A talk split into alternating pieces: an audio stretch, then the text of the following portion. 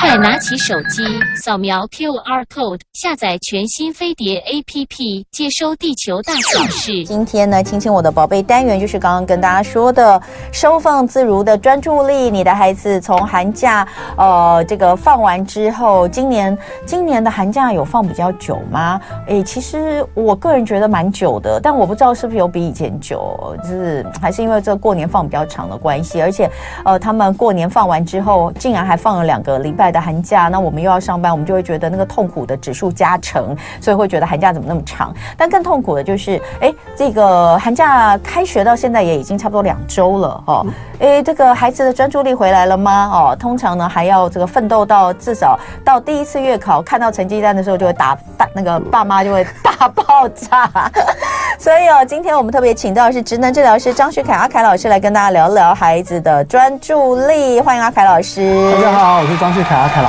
师。这个今年真的是比较特别，嗯、因为寒假完之后，我记得前几年好像寒假，呃，过年完就直接就开学了。对，因为他寒假放在前面。对，今年真的是过年完，然后还有一段时间。对，然后呢，呃，重点是开学没多久。就二八连假四天，哦、放假对。对，然后呢，我们都在跟大家说，哎、欸，大家要那个魂啊，回来啊，回来啊，三月要好好认真上班呐、啊，好不容易可能打起精神来，嗯，又要放五天清明连假。对哈、哦，对啊，所以这种状况其实对孩子来说，确实呃比较难去所谓的收心，对不对？很难，因为你放假长了，嗯、接下来连假也那个这段时间，小朋友就觉得我还是在放假，所以我、嗯、我还是在玩。但更可怕的是，还有补班补课。那个补班补课就是啊，我还要上课，那个上课时间也很多天，嗯、所以小朋友更觉得那个在学校是很无聊的事情，他更不想上课，嗯、所以那个专注力，尤其是学习的专注力影响会很大。嗯，所以最近有学生或家长来跟你这个诉苦吗？最近哦，有蛮多的，他们一开学就开始紧张了，因为老师都会预告哦，你们要注意哦，我们接下来有很多的放假，所以不能让他们小朋友太轻松。哦，补课的时候要注意他们的作息，每天还是要早睡早起。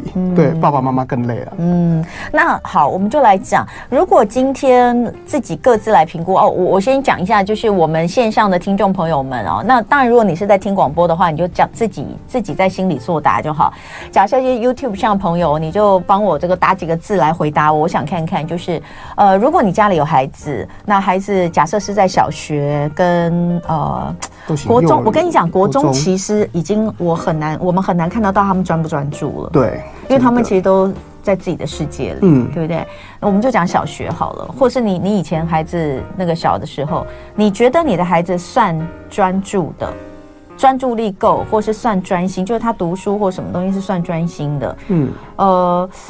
这个东西要先讲一下，这跟自动自发是两回事，对不对？对，因因为他们就是有，比如说我的孩子，比如说我女儿。她是会自动，嗯，可是他坐在那里可以两个小时，然后她也不会去干嘛，但是她就是坐在那里，所以就不够持续嘛。我自动是为了要跟妈妈交代，我有去读书喽，嗯、所以我离开你身边，所以我就海阔天空了。没有没有，他哎，我的意思说，我觉得其实他就是一种放空的状态，坐在那里，嗯、这个东西也不能算太专注，对不对？他就是很难，就是有一段时间是很难把注意力放在对很多，对我们可以用很多的方式去评估，可是通常我们去判断一个孩子专不专心，我们都是用成绩。哦，或者是你的作业的表现，哦、可是我觉得这对孩子来说很冤枉。好，那我们就来讲，你觉得自己的孩子算专心吗？哦，呃，算不算专心？就是他在读书的时候，你先想一下，因为接下来阿凯老师要告诉我们，其实专注力跟注意力是不一样的。嗯，可以把它细分一下。我们怎么分？嗯。呃，专注力这件事情，我们先讲注意力好了。你看，每次老师上课都说大家要注意一下哦。嗯。哎，每个人就开始看，呃，老师小朋友都看着老师。嗯。可是，真的接下来呢，就放空。老师你讲什么，我就没有去接收。嗯。对，所以那个注意，你可以当成是那个一瞬间的，或者是他有去注意到这个讯息。而我们讲的这个专注，指的是我今天不只要注意。甚至我要去处理这些讯息，所以我比较想要去了解的是，想要去探讨的是小朋友的专注力这件事情，也就是你有没有去找到你要专心注意的那个目标，并且跟他产生互动。嗯，也就是你今天老师讲什么，你有接收到，你可能点点头、微微笑，那个都算互动。嗯，那表示你有接收到了，那个就叫专注。哦，所以。那专注力，那注意力呢？注意力就很单纯的，我有注意到你啦。可是你讲什么，嗯、那个细节没有。嗯、最简单的，什么叫专注？呃，两个字就可以解决，叫投入。嗯，对，我有投入到这件事情，那叫专注。嗯、我知道发生这件事情，但是细节是什么，我不知道，那个叫注意。我们待会回来举一些例子。来，今天亲亲我的宝贝，主题是收放自如的专注力。呃，今天在现场的是职能治疗师张旭凯阿凯老师。那我们刚刚讲到，怎么样才是真正的专心？专注力跟注意力有什么不同？嗯，呃，专注力跟注意力，好，我们来举一些例子，让大家来做分别。比如说，你刚刚有提到。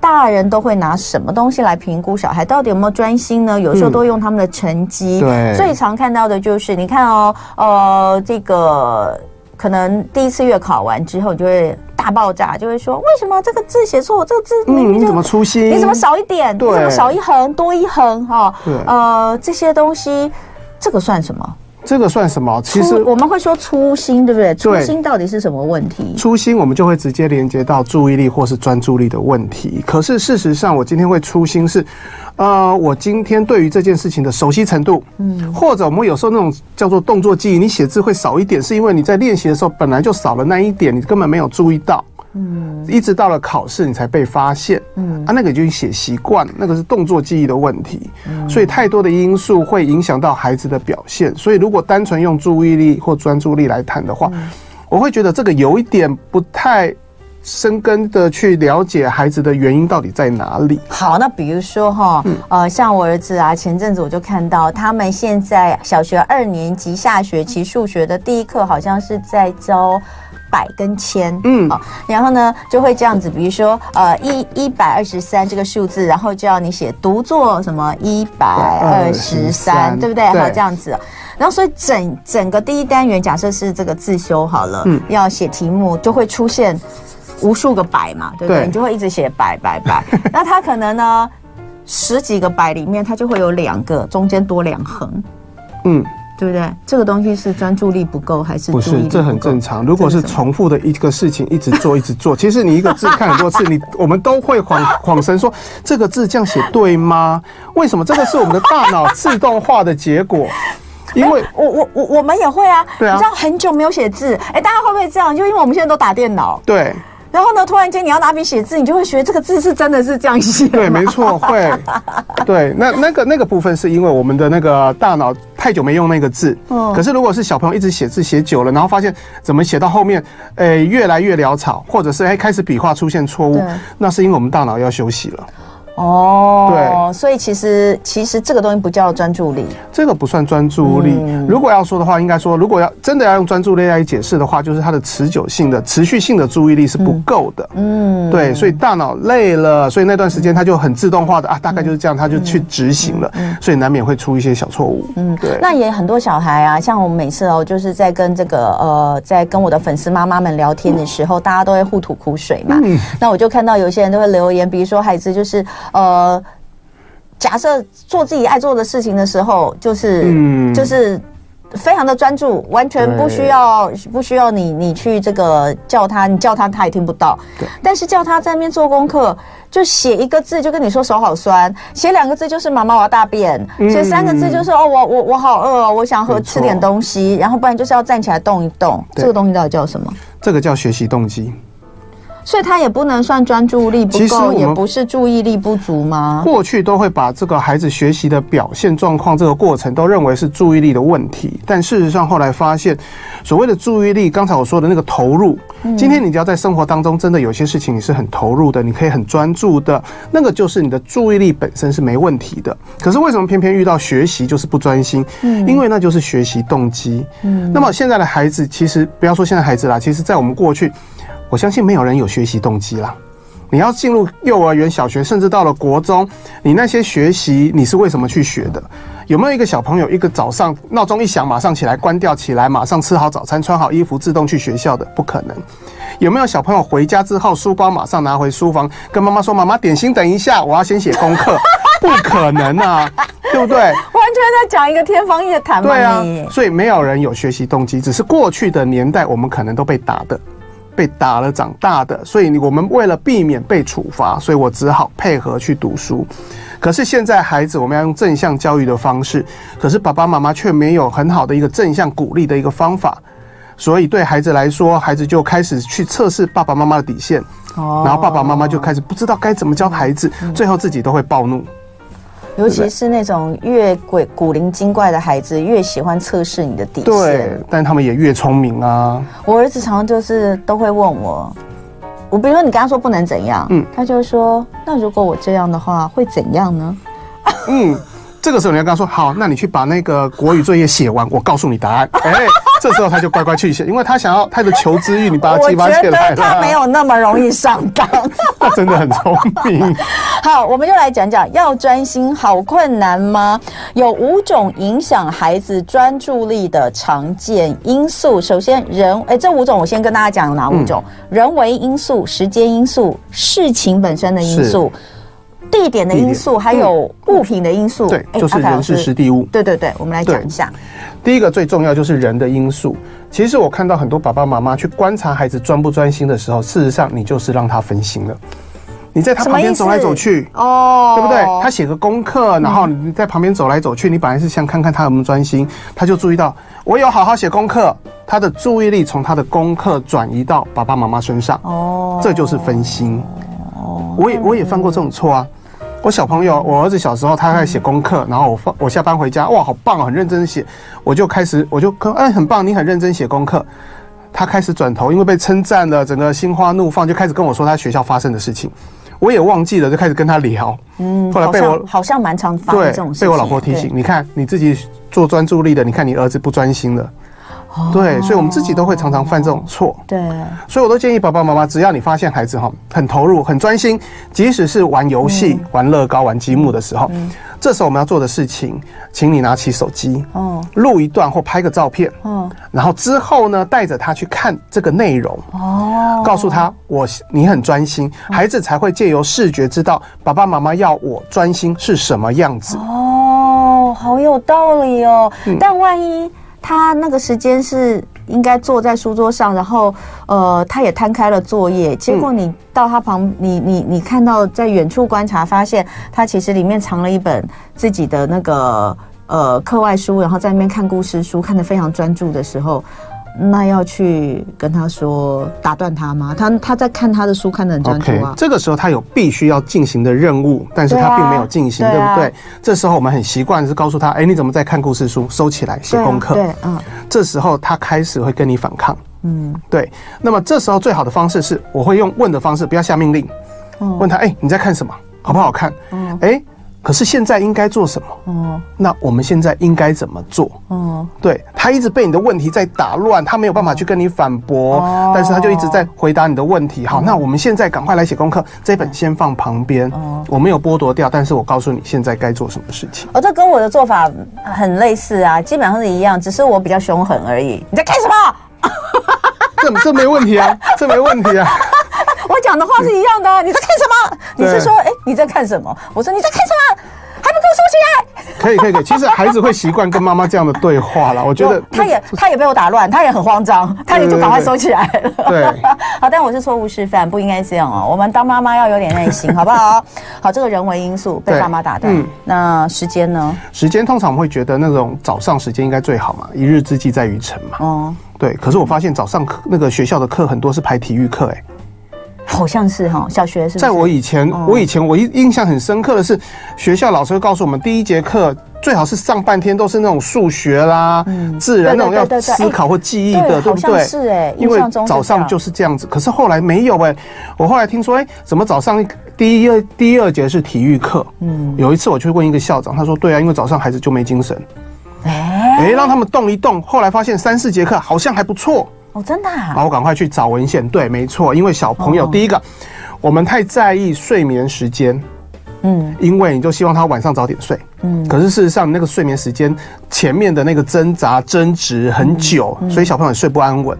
哦，他最后是累了，跟你吵累了，我不要睡觉，然后吵到累了睡着的，所以导致了睡眠品质不好，一大早又被叫起来，哦，所以早上还昏昏欲睡。嗯，对，所以时间上的调配，我会建议。有一招，我们通常都会说要早睡早起。对，事实上这这个这句话好像对，但事实上我希望把它倒过来，嗯，叫做早起早睡。嗯，因为你为了孩子早睡。所以你你前一天早上就哎，前一天晚上你要告诉他赶快睡觉，赶快睡觉，到最后是真的妈妈发脾气，孩子不得不去睡觉。嗯，第二天早上他还是起不来。嗯，所以妈妈要发第二次脾气叫他起来。对，这对妈妈来说太累了，真的很累，每天周而复始的在做一样的事情。对，所以反过来早呃早起早睡怎么说？前一天晚上。我自己实验过，告诉孩子说没关系，你要玩积木，你继续玩，爸爸陪你。嗯，对你几点睡都没关系，但我告诉你，明天早上六点起床。嗯，所以那一天晚上我完全不理他。嗯，他到了凌晨两点睡觉。嗯，好，对，我就我我就躺在沙发上 也还好。嗯，第二天六点我就叫他起来。嗯，他真的就是很很难叫，很难叫起来嘛。对啊。但我反正就要生气啦，就把他挖起来。挖起来，当然睡眠品质不好，然后没有精神，但是又要去上课。第二天回来肚子又饿，但是还是得吃饭，功课还是得写。写完功课乖乖去睡觉，乖乖去睡觉就很早啦，九点多就睡觉啦。第二天早上五点钟就起来了。嗯，对，那慢慢的就变成一个好的循环。嗯，而且我自己儿子在是在他身上发现他喜欢早上，后来发现他喜欢早上五点起来写功课。嗯，因为没有人吵他。嗯，然后呢，写完功课以后，早上呢，他发现电视还有播卡通，他还可以看一下。嗯，对，他就变成了养成这样的习惯。嗯，那因为也没人吵他。你儿子多大的时候开始这样啊？那个是小学的时候。小几啊？小小三的时候吧，我记得。那很厉害耶，很厉害。好？没有没有没有没有，你问大家有没有还好？我们只是不想管他而已。其实有点。然后他早上五点起来自己写功课吗？对。他不会去把你叫起来吗？不会。天哪！我一叫起来是要吃早餐的。对啊，对对，但他不会就是要有人陪啊，干嘛的？不会不会。后来我们教他自己怎么准备简单的早餐呢？哇，都还好啊，好厉害哦！这真的是一个天使孩子呢。所以其实要放手啦。所以你认为是父母亲不要一直这样子抓着，然后叭叭叭叭叭叭这样子，对不对？呃，应该从正面角度是爸爸妈妈的责任感太重了。嗯，对，你想要一直帮助孩子变好变好，你一直帮他塑形塑形，但是它不是泥土需要你塑形，它是植物，它自己会长。嗯，对，我觉得阿凯老师哦，大大家大家这个听阿凯老师这样讲，可能会觉得哦，阿凯是阿阿凯老师是那种就是觉得哎要要放手让孩子自己做的这种，可是其实阿凯老师他真的花非常多时间，孩子小时候是花非常多时间在陪伴孩子的，所以呃，我觉得你我们今天本来是要讲收放自如的专注力。家长怎么收放，我觉得更重要了，对不对？对，好，我们这个真的有机会再来聊一个身为家长的心声。哎、嗯，我们下次来聊好不好？可以，可以，没问题。我觉得你好适合聊这个主题。可以，可以，以你来说，个人经验分享，对个人经验分享，嗯、因为阿凯老师的呃小朋友小的时候也是，他也是为了小朋友一些比较特殊的状况，嗯、所以他呃。花很多时间陪伴孩子哦，可是他现在跟我们讲要放手啊，和呃孩子可以在小学三年级的时候就做到我们刚刚讲的那个样子，我觉得真的是不容易。早一天我们来分享一下，就是在你的专业跟在父母之间，有时候也不见得所有专业的这些呃教养专家他们都有办法把自己的孩子搞得很真很好，对不对？就跟厨师回家不会煮饭一样。对对对，我们再来聊。好，事情的因素是什么？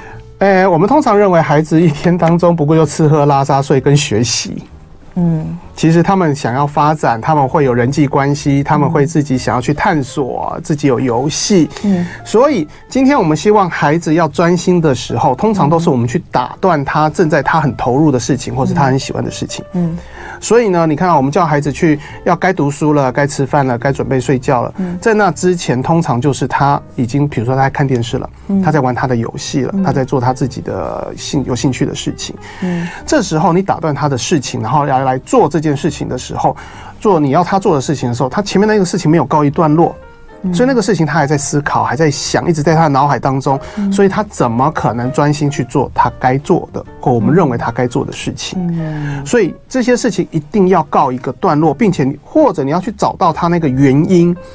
曾经过去有一段时间。呃，大家很风行讲注意力的时候，然后那个时候很多电视游乐器也很一直在出。有一个爸爸两两个小孩，一个一个一个小学一年级，然后哎三年级，然后小的是一年级，两个哥哥弟弟。然后爸爸买回来，大家玩一玩。爸爸说：“哦，知道电动玩具会影响孩子专注力，所以呢，他就要写功课了。他就把它整个收起来哦，线也都拔掉哦，放到柜子上哦。好，就写功课了。从那天开始，哥哥开始不专心了。”写功课开始一直在看那个那个电视游乐器，哦，一直在看弟弟在干嘛，然后看看游乐器，看爸爸在干嘛。嗯，哇，爸爸说怎么了？连买回来都会不专心。嗯，后来上课的时候，我跟哥哥聊一聊，了解他的原因之后，我跟爸爸说，以后你那个电视游乐器收起来以后，放到哥哥旁边。嗯，爸爸笑到，嗯，放那么远都不专心了，放到身边更糟糕。我说试一次就知道。嗯，结果那一次开始，哥哥非常专心，想要赶快把功课做完，然后来玩它吗？不止。哦，那哥哥很可爱，他跟我说，我们待会继续聊哦。今天礼拜二，我们聊的亲亲我的宝贝是收放自如的专注力，在现场的是职能治疗师张旭凯阿凯老师。阿凯老师刚刚跟我们聊到，就是呃，影响孩子专注力的常见五大因素：人为、时间、事情、地点跟物品。嗯，呃，刚刚讲到了 一个，我们刚刚人为、时间都讲完，讲到事情就说到一个小朋友电视游乐器，对电视游乐器，对。哦，所以呢，这个后他就因为有电视游乐器，即使爸爸收好了，他都很不专心写功课。后来我跟哥哥哥聊了以后，他跟我说，我后来不是让他爸爸把电视游乐器放在旁边就 OK 了吗？这哥哥跟我说，他说哈，他认为他弟弟很聪明，他弟弟小时候就自己会去。那个拿椅子，然后爬高，打开拿零食吃。结果爸爸收到柜子上，他担心的是弟弟哦会去这个柜子上把那个电视游戏拿下来玩。嗯，对。然后呢，这个哥哥跟我说，他他那时候讲的很很生动哦，弟弟哈很聪明哦，他会把那个拿下来。嗯。可是他那个太重了，拿下来会打到他的头。嗯。我觉得他打到他的头没有关系，可是那个游乐器会摔坏，我就不能玩了。打到他的头没有关系，我当场大笑。兄弟情深。对，因为没有人跟他抢电视游乐器了。对，对，后来我就真的建议爸爸把他放旁边，他完全就 OK，因为他有安全感了。嗯、对，所以一定要去了解到孩子心里在想些什么，能把一些事情先放下，他的注意力才会转移到他现在该做的事情。哎，那万一呢？他的这个不专心，比如说写功课这件事情。嗯他就是，其实我后来发，我这样听你讲到目前为止，我就觉得很多孩子可能是学习动机的问题。对，像我儿子就会呃不想写功课，然后一直摸来摸去玩玩玩书桌上的东西哦等等的，任何东西都可以拿来玩。对，我们都已经没有让他放玩具在桌上了，但他什么都可以拿来，他橡皮擦也橡皮擦跟尺可以一起战斗。很好玩，哎、嗯，他，超好玩的，对对对对对对对。那你说这个东西要给他收起来吗？他就在写功课。那你就问他，你为什么就不知道？他就为什么不好好写功课？他就会说，我觉得很无聊。对，很无聊，是不是就是学习动机？对啊，写写功课本来就很无聊啊。所以要给他一个动机，就是写完之后你可以干嘛？是不是？这个叫外在动机。我们借由外在告诉你，现在把这件事情做完，你可以得到什么样的奖励？那这个叫外在动机，让你可以愿意去做。对。然后怎么让它成为内在动机？嗯。他以后遇到功课，不用每次都都你要去帮他设定一个目标，他自己就会想写。我都会用游戏的方式。嗯。比如说。呃，写写国字好了，嗯，我们很习惯，就是那个国字就是一行同一个字，然后一直写写写写完，然后再换第二个字一直写，对不对？对，超级无聊的，我们大脑自然就会罢工，自然就会想要休息，不能怪孩子。所以为什么不能跳这些？嗯。或者甚至今天我我我让我孩子小时候写的时候，他也很无聊。嗯，我说好，拿两个骰子，嗯，开始丢骰子，玩坐标游戏，哪一个坐标，然后哪一个字，把那个字写好，再丢一次。嗯，对，他就觉得很好玩，我可以不用每次都写那个字，然后丢骰子又很好玩。可是丢着丢着，他发现丢骰子好累。嗯，爸爸，我可不可以自己跳着写啊？可以，你自己跳着写。嗯，他就自己挑字写，写完以后又多真的过一段时间，他会跟我说：“爸爸这样子好累，我要去选要写哪一格，我可不可以干脆就一行写一写完再写下一行？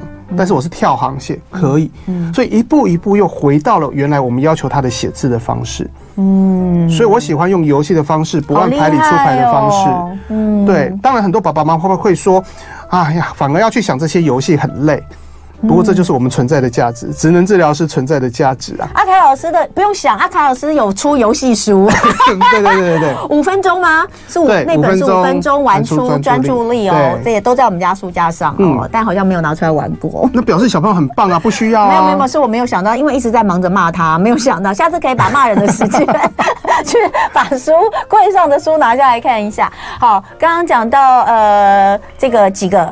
人为、时间、事情、地点跟物，地点是什么？地点，地点，地点。小朋友有没有自己固定的专心的地点？哦，我们希望专心的时候是做一些静态游戏。嗯，所以他在玩积木、画画、拼图，甚至写功课作业，有没有固定的地方？嗯，在家里有给他一个固定的地方，从小开始培养到大，他的大脑就会习惯。以后我坐在这边，我就是要专心。嗯，所以我真的觉得学校是一个很好的地方。对，你一进入教室，坐在那个位置上就是要专心听讲。我们也觉得，我们觉得小孩一年三百六十五天都。都应该在学校的教室里面学习，回家就不要学习了。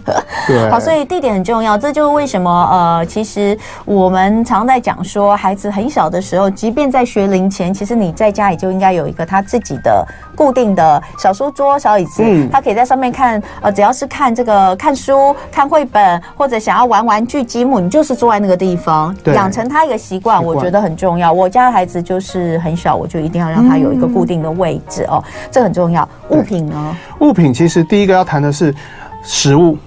食物吗？我们都很担心的是吃糖会让孩子不专心，对不对？一直在谈。可是真的糖有那么可怕吗？我们去了解了以后，发现其实并不是糖这个东西啊。嗯，因为当然那个量过量会很严重，没有错。可是真正的会影响的是里面的添加剂啦，或者是它的色素。对，这会影响，真的会影响他的整个大脑的一个一个运作。所以基本上，如果有时候孩子真的累了，那时候真的不专心啦。一点点的糖其实会补充他的能量，让他有动力可以专心。嗯，对，所以适当的糖是可以给的。嗯，第二个物品的部分就是指那个桌上那些物品的尺啊、橡皮擦啦。嗯，你即使拿着自动铅笔，那个插进橡皮擦都很好玩。哦，对对对，那个橡皮擦像蜂窝状的橡皮擦，应该很多妈妈都有看过。对，所以我会建议，其实就是给他一个盒子。嗯，那个盒子是你现在要用的东西，会用到的橡皮擦或尺，但是你现在现在这一秒钟你不会用到，放在那个盒子里面。嗯，然后桌上就只有你现在需要用的东西在操作。嗯，然后你现在要橡皮擦了，再去把它拿出来，用完放回去。嗯，这样的话，他就在他的视野里面看不到那些其他的东西，比较不会吸引他。嗯，对，但是他有可能脑海一直在想，自己还是会拿出来。嗯，但就是慢慢的让孩子去习惯。这个物品就是在那边，我要用再拿。嗯，桌上越干净越好。我我以前在那个高中的时候，那时候要准备大学联考，那个苦读哦。我那个时候就是常常就是半夜，就是可能回家就太累了，回家先睡，嗯、然后呢，可能两点多。叫我爸叫我起床这样子，嗯、所以我爸我爸都会拨闹钟，然后来叫我。可你知道我起来之后哦，我即便就是很累很累哦，我起来之后第一件事，我还是要先把我的书桌整理好。嗯、我没办法哎，就是因为回来的时候可能就先先、嗯、先乱丢这样，我一定要把书都排好，排排好，我才能开始读书。我觉得那样的状态，我才有办法专心。是每个人的那个不太一样啦。对，所以你提到重点了，嗯、每个孩子能够专心的方式不同，嗯、所以。就像刚才很多人留言，每个家庭有各种不同状况，我们还是要看孩子来去做一些改变。哎，我这样讲，我突然想到，因为刚刚我们不是有聊到，我在广告的时候有聊到，我就是那种晚上吃完饭一定要把碗全部洗干净，不然我就很阿杂的那种人。所以有时候小孩就会变得很晚睡，因为我要把所有的事情，呃，连同厨房都做完。嗯，你看这个，我我连我小的时候我就一定要先把书桌整理好，我才能够读书。很整洁的人啊。但其实我家现在很乱啊。因为有小孩的关系，所以是很乱。哎呀，所以这个真的是自己的一个一个坚持跟习惯问题。嗯，好，所以另外我们来看看专注力有不同的种，对对，不同种类，对，有集中性专注力，有选择性。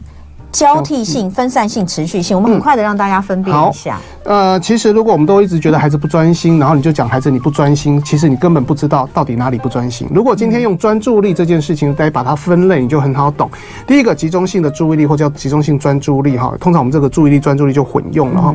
集中性的专注力指的是你遇到讯息的时候，你有没有去注意到？嗯，妈妈叫你的时候，你有没有去听到妈妈的声音？嗯，对，但是你不见得是跟妈妈讲的内容有反应，但是你知道妈妈有在叫你了，这叫集中性，有刺激、有反应的。嗯，老师上课，小朋友注意看我，哎，我注意到老师了，这个叫集中性注意力。嗯，但是接下来呢，我必须要能够知道我要去注意老师的内容，而不要去注意到旁边小朋友的声音。嗯，在众多的讯息里面，我要能够选择我要专注的目标。嗯，这一点其实在目前的社会来说很难做到。嗯，因为环境当中讯息太多，而我们都通常都要注意。嗯，对，但是对于学习来说，我们还是要训练孩子，你就是选择你现在要注意在老师身上，或者是专注在你的课本上，嗯，这叫选择性专注力。嗯，再来交替性，我们通常会认为专注就是针对一个目标，但事实上，我今天应该说我要专注在一个任务上，而我要完成这个任务，我必须要分散去注意不同的目标。嗯，所以我即使在上课，我不能一直看着老师，